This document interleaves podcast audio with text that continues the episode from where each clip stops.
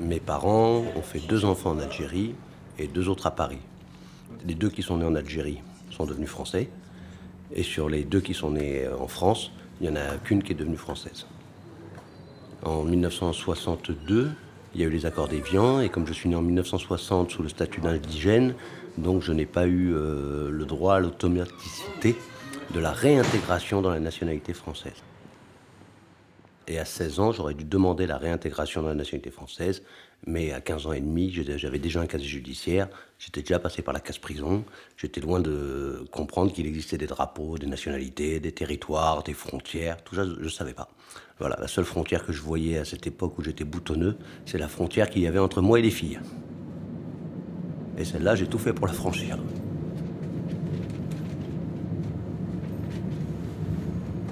Abdelhafed Benotman, auteur aux éditions Rivage Noir, né le 3 septembre 1960. Né à Paris, de nationalité algérienne. Ah, je crois que c'est la première fois de ma vie que je mets les pieds en Alsace. Bon. Est-ce que ça ressemble à un centre-ville, ça, mon pote? Même ça, je crois que ça n'existait plus, ces motos-là.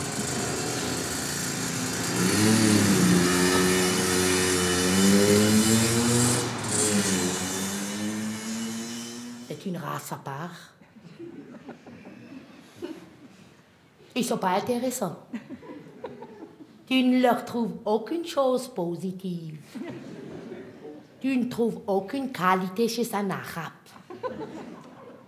Ils n'ont que des défauts. Le défaut déjà d'être un arabe, ça c'est important. Ils ont des baraques et moi je me retrouve en HLM. C'est pas le Karcher qu'il faut, c'est le bulldozer. Euh, je suis française, euh, euh, comme je dirais AA, je suis d'origine algérienne, alsacienne. Voilà. Comme je, je, le dis dans, dans, mon, dans mon spectacle, le racisme dans lequel j'ai été confrontée aussi a été très très dur pour moi. Et pendant, pendant quelques années, j'ai gardé ça en moi, j'ai souffert de ça. Et je disais pas aux personnes, même si elles venaient, elles disaient les bougnoules et les je réagissais pas parce que voilà, ça me nourrissait. Et je me suis dit un jour, les coups que j'aurais pu mettre à ce moment-là, je les mets sur scène. Ils vont pleurer toute la journée dans les administrations pour qu'on leur donne le RMI, le revenu minimum islamiste, oui. Et matin, midi et soir, ça fait des business dans les cages d'escalier. Ils empochent de l'argent gratuitement sur nos impôts. Noiran à gauche.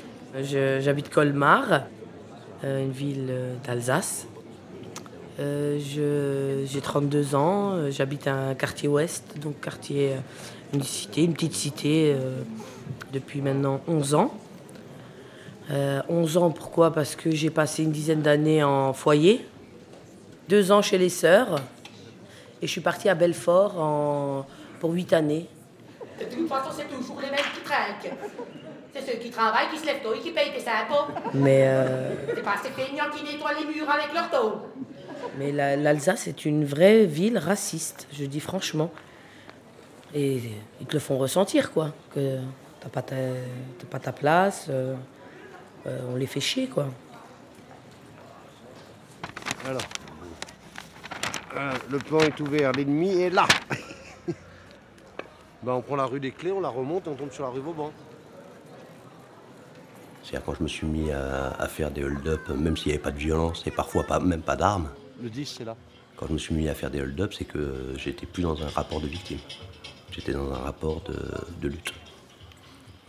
Et donc quand papa il a vu qu'il avait un combattant à la maison, même pas Moudjahidine, parce que athée, il s'est dit oula. Il s'est rendu compte de ça en 1979, quand il a ouvert la télé pour le journal de 20h, et qu'il a vu que Yves Mourouzi disait euh, on a arrêté un certain euh, Benotman. Il a vu ma tête à la télé, et si la télé dit ça, c'est que c'est vrai. voilà, donc la télé a été euh, le premier euh, coup de bélier pour pas effondrer mon père, mais pour l'ébranler. Donc ça l'a ébranlé dans ses convictions, et il s'est dit la donne n'est pas la même. C'est-à-dire j'ai été faire la guerre que lui a pas fait. C'était une guerre sociale, pas une guerre nationaliste ou une guerre d'indépendance. Mais dans cette guerre sociale, il y avait une partie de, de, de désir d'indépendance. Pourquoi tu me fais ça à moi? Je me suis pris la tête pour te le trouver, parmi des milliers de blédards. Je te trouve la perle rare et il te plaît pas. Qu'est-ce que tu veux alors? Tu te fous de la gueule de qui? C'est comme ça qu'on respecte ton mari? C'est quoi ce délire? Je me mets un peu à nu. Répète-moi voir ce que tu lui as dit, toi, quand il s'est réveillé. C'est comme une petite fille qui Et parle. aujourd'hui, tu dis que tu vas divorcer. Je te tue. C'est le spectacle d'une petite fille. Je te tue, ma sœur. Je te jure, si tu le divorces, je te tue.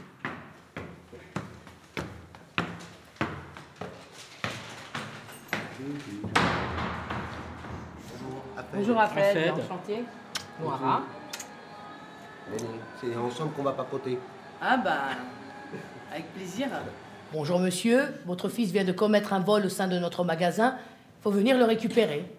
On arrive au magasin, les flics avaient eu le temps d'arriver entre-temps. Ils nous montrent la marchandise, une paire de chaussures avec une paire de chaussettes. Et là, le flic, il dit à mon frère, à mon père, écoutez, monsieur, on est un petit peu embêté, mais votre fils nous dit que c'est vous qui lui avez dit d'aller les voler. Le père, il dit, qu'est-ce que c'est que ces conneries? C'est pas vrai, c'est un menteur. Le flic s'adresse à mon frère, c'est bien ce que tu nous as dit, que c'est ton père qui t'a dit d'aller les voler. Alors nous, on se retourne tous vers lui, on se dit, il va revenir sur ce qu'il a dit. Il va revenir sur ce qu'il a dit. Et là, il se démonte pas. Oui, c'est lui qui m'a dit d'aller les voler. À cet instant, j'ai vu la mort de mon frère. J'ai vu mon père mettre comme ça sa tête dans sa main. Je me suis dit, il va le tuer. Les chaussettes Ouais. Il lui avait pas dit de voler les chaussettes. Ouais, il a dit que ça bat, il a dit les chaussures. Hein. Et il y avait chaussures et chaussettes.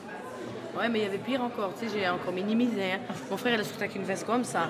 Elle avait une paire de chaussures, une paire de chaussettes, un pull, un pantalon. À toi. Merci. Même quand t'es injuste, t'es légitime. Et ça, c'est important. C'est-à-dire, t'as le droit d'être injuste. Ouais. Tu vois, exemple, quand tu parles de ce mec, euh, c'est Rachid, Ouais. qui la frappe et que tu balances comme ça, oui, mais c'est un harki et que tu vas pas vraiment plus loin, Non. juste en disant sa souffrance, il l'a laissé là-bas, il a ramené sa haine. C'est- C'est injuste de ne pas plus développer par rapport à lui. Je parle au niveau po- politique, tu vois, politiquement. Ouais. Mais c'est légitime d'être injuste là. Parce qu'il n'a pas le droit de, de défoncer la gueule à sa femme comme ça, Non, quoi non, que soit sa de raison. souffrance. Quoi qu'elle fasse, quoi qu'ils disent, Quoi- une Donc, femme toi- à être euh, Voilà. traitée avec Donc, respect. T'es légitime tout le temps. Et ça, c'est quand même difficile à faire. Ouais. C'est quand même difficile.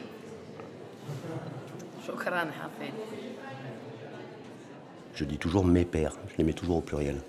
C'est-à-dire mes, mes pères, ça a été euh, mon papa biologique, ça a été euh, l'adulte qui m'a barré la route à, à un certain moment, ça a été le directeur d'école, ça a été ensuite le policier, le magistrat. voilà. Et donc euh, elle, dans son spectacle, elle, euh, réunit en un seul, euh, en un seul homme tous les papas qui peuvent exister sur cette planète. Et, en exergue les papas, les papas émigrés. Ils ont peur pour leurs enfants, donc ils sont durs avec eux. Ils ont peur pour eux-mêmes, du regard qu'on peut leur lancer. Ils ont peur du jugement d'autrui. Et au summum, ils ont peur du jugement de Dieu. Ouais, ouais.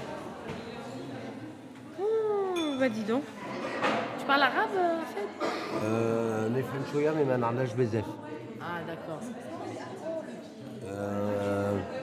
أحم والديك. يرحم والديك ouais. بارك الله وال... فيك. والدينا والديك يبارك فيك شوف فيا كي نشوف فيك تجيني الحوت. اه شوف فيك كي نشوف فيك يجيني تجيني الحوت. تجيني الحوت Oui, الحوت c'est le poisson oui, Ah, تجيني الحوت oui. et ça veut dire quoi Un tagine de poisson. ah بالله. بالله بالله Puis j'ai du mal avec l'arabe. hein.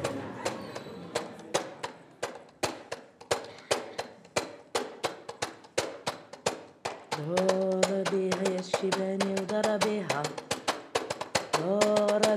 تخدم عليك وعليها. دور بيها يا الشيباني ودار بيها دور بيها تخدم عليك وعليها.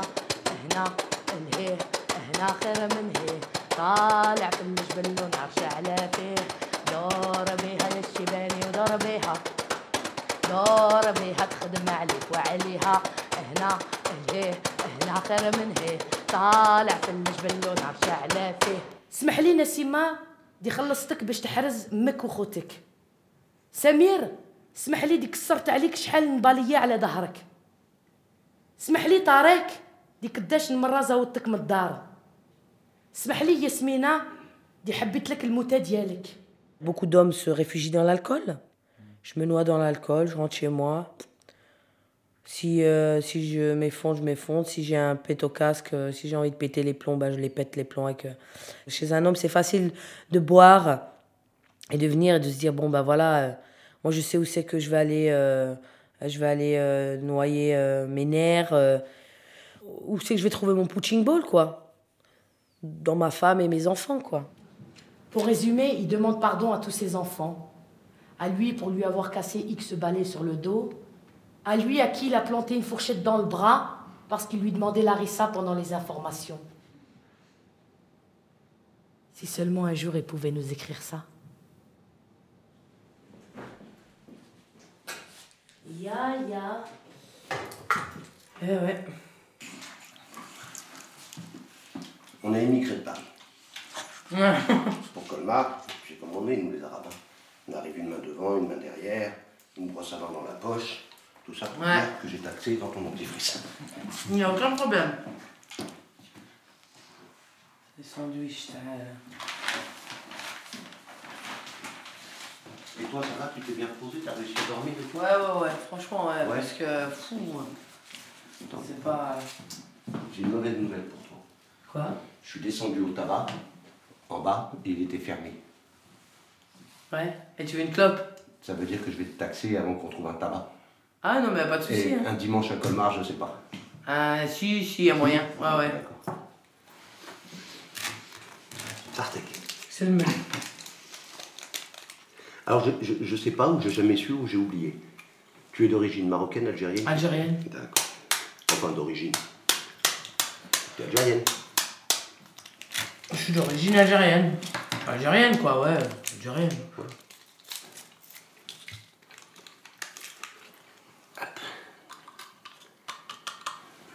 drogue du matin.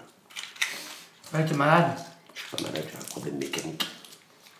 J'ai eu des infarctus. Ah ouais? Ouais.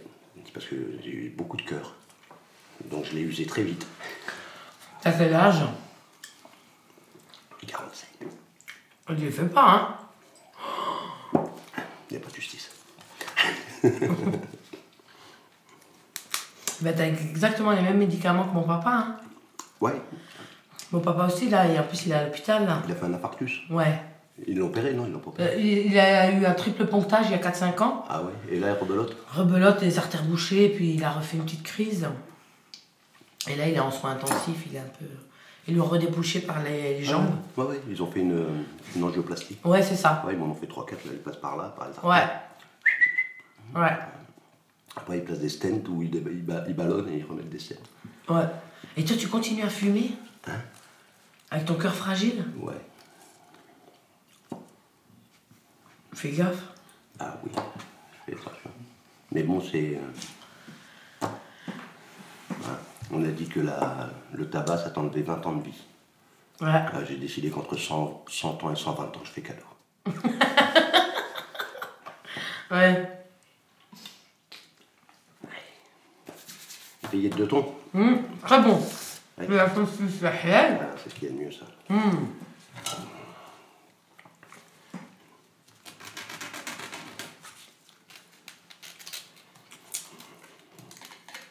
Tu m'as beaucoup ému hier. Ouais. Ouais. Je me suis retrouvé à la fin du spectacle. Tu sais, euh, quand c'est un petit peu salé, que ça a séché là. Hum, hum. On se dit, tiens, j'ai du caca dans les yeux.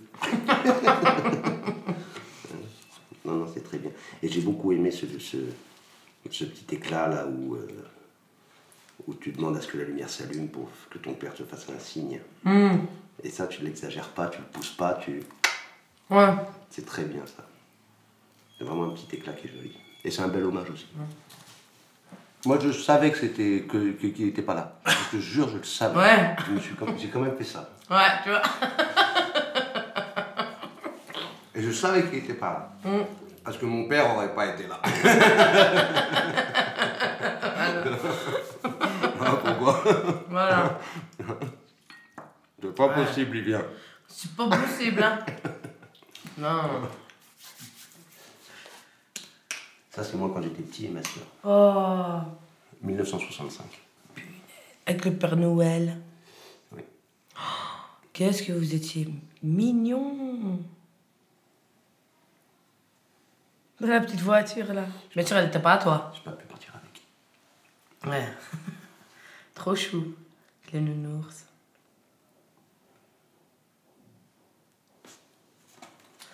Ouais. Son père le lui avait prédit. Au pire, tu finiras éboueur, au mieux sur l'échafaud.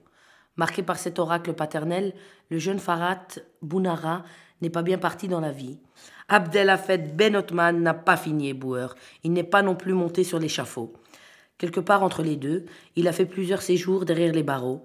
Il a aussi beaucoup écrit, entre autres ce roman, où il se met en scène sous les traits de Fafa, l'enfant qui se bat pour survivre au sein d'une terrifiante tribu. Sous l'humour décapant, l'émotion et la révolte affleurent en permanence, et Ben Othman pose questions qui touchent de près à l'avenir de notre société.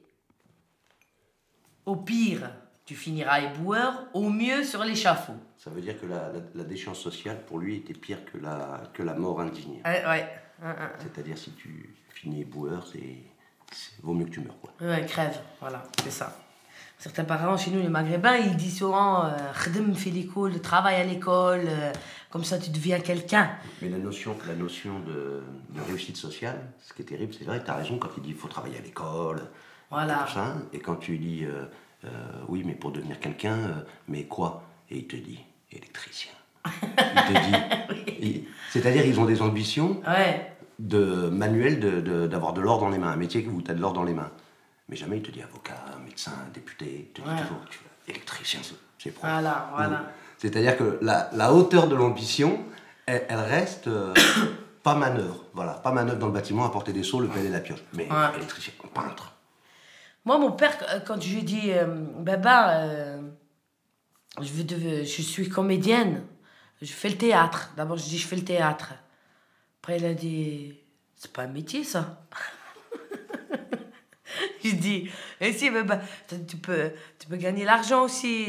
Alors, il fait Mais tu fais quoi? Je dis Mais je fais rire les gens. Elle a dit Ah, tu vas faire comme ça le clown, euh, tu gagnes l'argent. Je sais pas, ton métier peut pas s'appeler euh, secrétaire ou la... mon père a toujours voulu que je sois secrétaire. Parce que mon père me disait, au moins dès que ma fille, c'est sûr, au moins que si tu as secrétaire, tu vas pas travailler, tu vas pas te salir les mains et tout, c'est pas comme les métiers. Derrière ton bureau, tu fais tes 8 heures par jour, tu rentres à la maison et voilà. Et moi, je suis le quatrième d'une famille, le dernier. Donc ça veut dire que euh, toutes les forces, sont, on avait déjà dit, toutes les forces de mon père se sont focalisées sur les trois premiers. Ah et arrivé au quatrième, il, il- il a compris que il était fatigué, il était épuisé, il a compris que, que tout ça c'était du mensonge et que le contexte social ne permettait pas vraiment tout. quoi. Voilà. Mais quand même, on, on a donné à, à la France un metteur en scène, une femme de banquier et puis une avocate. Quand même. Donc arrivé à, arrivé à moi, les autres, ils avaient déjà pris toutes les bonnes places. Et j'ai un très beau souvenir parce que euh, mes parents étaient analphabètes. Et un jour, j'ai pris une bande dessinée. Voilà, soft, une, bande, une BD. vois. Et mon père me, l'a arraché des mains en me disant Prends un livre sérieux. Parce qu'il voyait des images, il disait C'est pas sérieux, prends un livre sérieux. Et j'ai pris un bouquin de cul, érotique, écrit. Voilà. Et il est repassé, il a regardé, il a dit Ça c'est bien. Alors, je sais pas, c'était un SS ou un brigade mondaine, tu vois, un truc. Il a regardé, il a dit voilà, ça c'est bien. Marc, on avait dit qu'on la mettait pas pour ce sketch-là, s'il te plaît, cette chanson. Tu as vu ce que ça a donné en répétition Marc, s'il te plaît, je suis une personne émotive, c'est pas pour rien que j'habite un quartier sensible.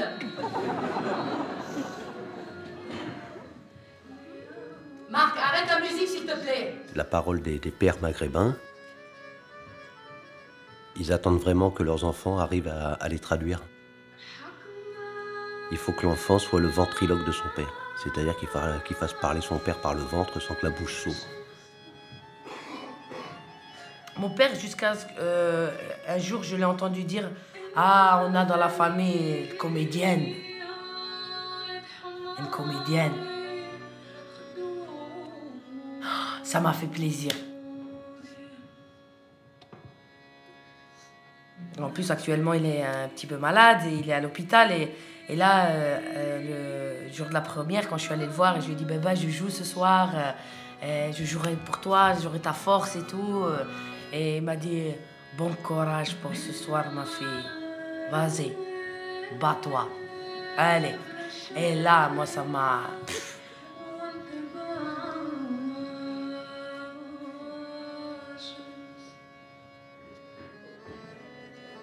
Et quand, quand, quand il te dit pour la première, euh, vas-y ma fille, bats-toi, C'est déjà euh, c'est c'est déjà. énorme. ouais, je- j'extrapole, hein, parce que. Non, non, mais pour moi, c'est énorme. J'extrapole, mais euh, grosso modo, il te dit euh, tu t'es battu contre moi, t'as gagné. Mm, Maintenant, va te battre contre les autres et tu vas les avoir aussi.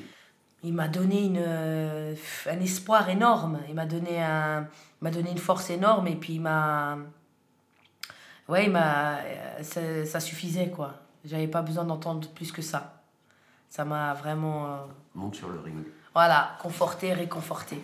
Donc euh, voilà. Mais. euh, mais c'est pas le seul papa du monde qui a fait euh, un peu de, de mal ou qui a été un peu violent ou. Mais il y a peut-être il y a- il y a peut-être aussi une explication à, à, à ce mal. Ah oui, c'est ce que je disais, il y a une Voilà. souffrance là en Ouais, dessous. il y a une souffrance et puis il y a aussi une, une espèce d'intelligence. euh, ben, c'est, je vais reprendre le mot d'hier soir à table, d'intelligence collective. Ouais. partagé par, par, par l'expérience. C'est-à-dire que moi, mon, mon père était un ultra violent. Mais euh, on n'a pas le même âge, donc c'est pas la même génération. c'est- Et euh, c'est- cette violence-là, pour moi, après y avoir réfléchi, fait le, avec beaucoup de distance, je me suis dit qu'ils avaient une telle connaissance euh, de ce qu'on avait en face de nous. Et bon, nous, comme on est algériens, on va appeler ça avec des gros guillemets la France Ouais. Ils, ils avaient euh, l'expérience de la, de, de- de- de la violence ou de la cruauté euh, européenne de la France par rapport à nous. Et peut-être qu'ils nous ont massacrés, nos propres parents, frappés, euh, bridés, Ouais, inhibés, pour pas qu'on se révolte contre quelqu'un ou quelque chose de très très cruel. C'est-à-dire, je vais lui faire tellement mal qu'ils vont avoir peur et qu'ils vont pas se révolter contre, contre l'État, parce que l'État, pour l'Algérie, c'est les charniers, c'est la torture. C'est peut-être ça aussi qui fait que, collectivement, inconsciemment, ils se sont dit, on va, euh, nos enfants, on va pas les laisser exploser ou imploser à l'extérieur, parce qu'à l'extérieur, ils seront impitoyables avec eux, ils vont, ils vont les tuer. À celles qui n'osent pas porter plainte, la gueule en sang, les dents en moins, un coup de claquette direct dans la bouche. Bon mari. À celles qui s'entendent dire par celui qui lui sert de mari, même dans un litre de javel, tu ne seras jamais purifié. Mon père et ma mère ont divorcé l'un de, l'un de l'autre en 92, je crois. C'est ma sœur, avocate, qui s'est occupée du divorce. À celle qui à sa sœur murmure, ne t'inquiète pas, on va le crever. Ensuite, il est rentré en Algérie. Il a fini euh, par mourir de solitude et un peu d'amiante. Parce que mon papa, comme je te l'avais déjà dit, a construit la tour Montparnasse. Voilà. Et si on me dit qu'il ne l'a pas construit tout seul, je dis si, il l'a construit tout seul. À celle qui prémédite sur un bout de papier le plan minutieux pour liquider le monstre. Un coup de poignard. Planter le robe qui fait si. Et c'est très drôle parce qu'à chaque fois que je vois la tour Montparnasse, c'est un petit peu le, mo- le monument funéraire de mon père. À celle pour qui le temps passe sans que rien ne se passe. C'est un beau monument quand même. Il est visible de long. À celle qui divorce. À celle qui s'enfuit. À celle qui porte plainte. À toutes celles qui ne s'effacent pas. Pour qui le temps qui passe est un nouveau combat. Tu sais, moi, je suis passé en cour d'assises euh, plusieurs fois. parce que j'ai une tendresse pour les banques euh, qui me tient depuis petit. Et euh, quand, on quand on me demandait papa, maman, ah oui, oui, raconte-nous ton enfance battue. Hein C'est cette facilité de dire, mmh. vous comprenez, mon père il était con, il était brutal, ma mère elle parlait pas, elle était, elle était musulmane, elle allait vous faire foutre. Non. Mon père avait 27 ans, ma mère avait 25 ans. Dans les années 50, ils avaient quatre enfants, ils parlaient pas la langue, ils avaient peur. Et voilà, la réalité c'est ça. C'est un couple en pays étranger, en période de guerre, qui se sont battus comme ils ont pu. Mmh, mmh. Et c'est plus papa, maman, ils sont pas gentils. Non, C'est papa, maman, ils avaient la mémoire des charniers, des tortures, de l'humiliation, de, de la violence. Et l'héritage que j'ai eu moi, c'est un héritage de compréhension et d'humour. Parce que qu'est-ce qu'ils sont drôles. Oh oui. Bah, c'est ça. Mon père me traînait, moi, partout, comme un petit chien. Mhm. Mais vraiment, comme, il me sortait, quoi, comme un petit chien. Il me sortait, il me trimballait partout, il allait boire son café, faire son Et quand quelqu'un lui disait euh, Ah, c'est ton petit dernier, il répondait C'est le dernier tout court. Eh ben moi, c'est pareil, je suis euh, issue d'une famille de neuf, je suis la dernière des neuf, je suis la neuvième, et ben mon père me trimballait aussi avec lui. partout, partout, il me trimballait avec lui, euh, partout. Nod, on sort. Ouais, Nod. On sort. On sort. Lève-toi, on sort. ah, tu sais, ah, incroyable. Bon, ben voilà. Tu finis ton sandwich.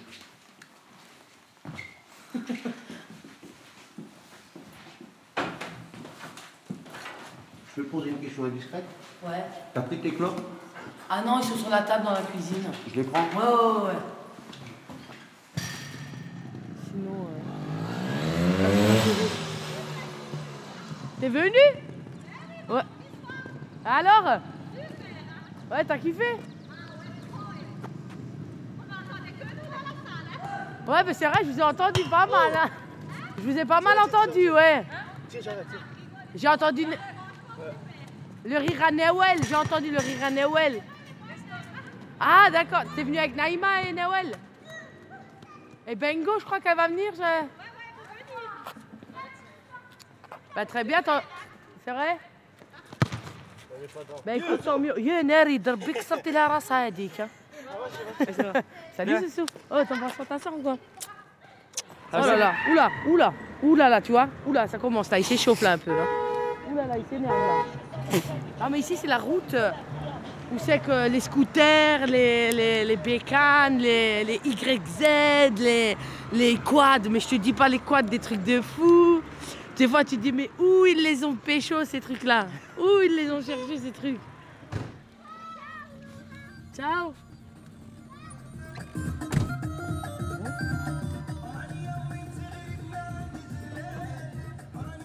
Je pense qu'elle à, physiquement lutter. Et moi, j'ai plus cérébralement lutté. J'ai eu des périodes de solitude telles que la seule chose qui fonctionnait, c'était mon cerveau. Et pas mon corps, puisque mon corps était enfermé dans des prisons pendant euh, plus de 15 ans. Donc pendant toutes ces années-là, le corps n'a pas agi. Il n'y a que le cerveau qui se bat et qui se débat.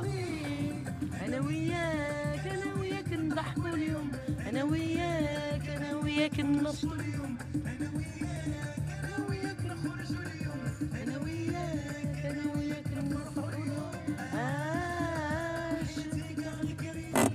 euh, voilà mon... Ça m'a fait grave plaisir de te rencontrer et puis Inch'Allah, ben, la route continue quoi. Hein. La route continue. Ouais. ouais. Tu sais comment on dit, le monde est petit. Ouais. Ou c'est nous qui sommes grands. Hein Exactement. On n'a pas fini. Ouais. Et les faire chier. Exactement. Euh, tu, tu, coupes, euh, tu coupes, hein, hein tu, tu, coupes, hein, hein, tu coupes pas, ça va pas. Hein, hein circoncis, circoncis. Circoncis, voilà, tu coupes un petit beau. Nous, on va là. Et on est. C'est bon, grande rue. Tata tata. Et à un moment, on va couper par là-bas. C'est joli, hein, la nuit comme ça.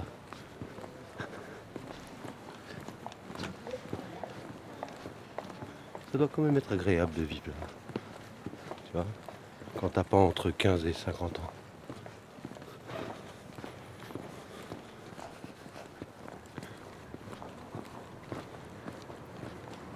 C'est bien quand tu vois les petites lumières allumées comme ça partout, chez les gens. Tu sais que là-dedans, t'as chaque être humain qui est en train de rêver sa vie, avec ses espoirs et tout ça. Les bonheurs et les drames.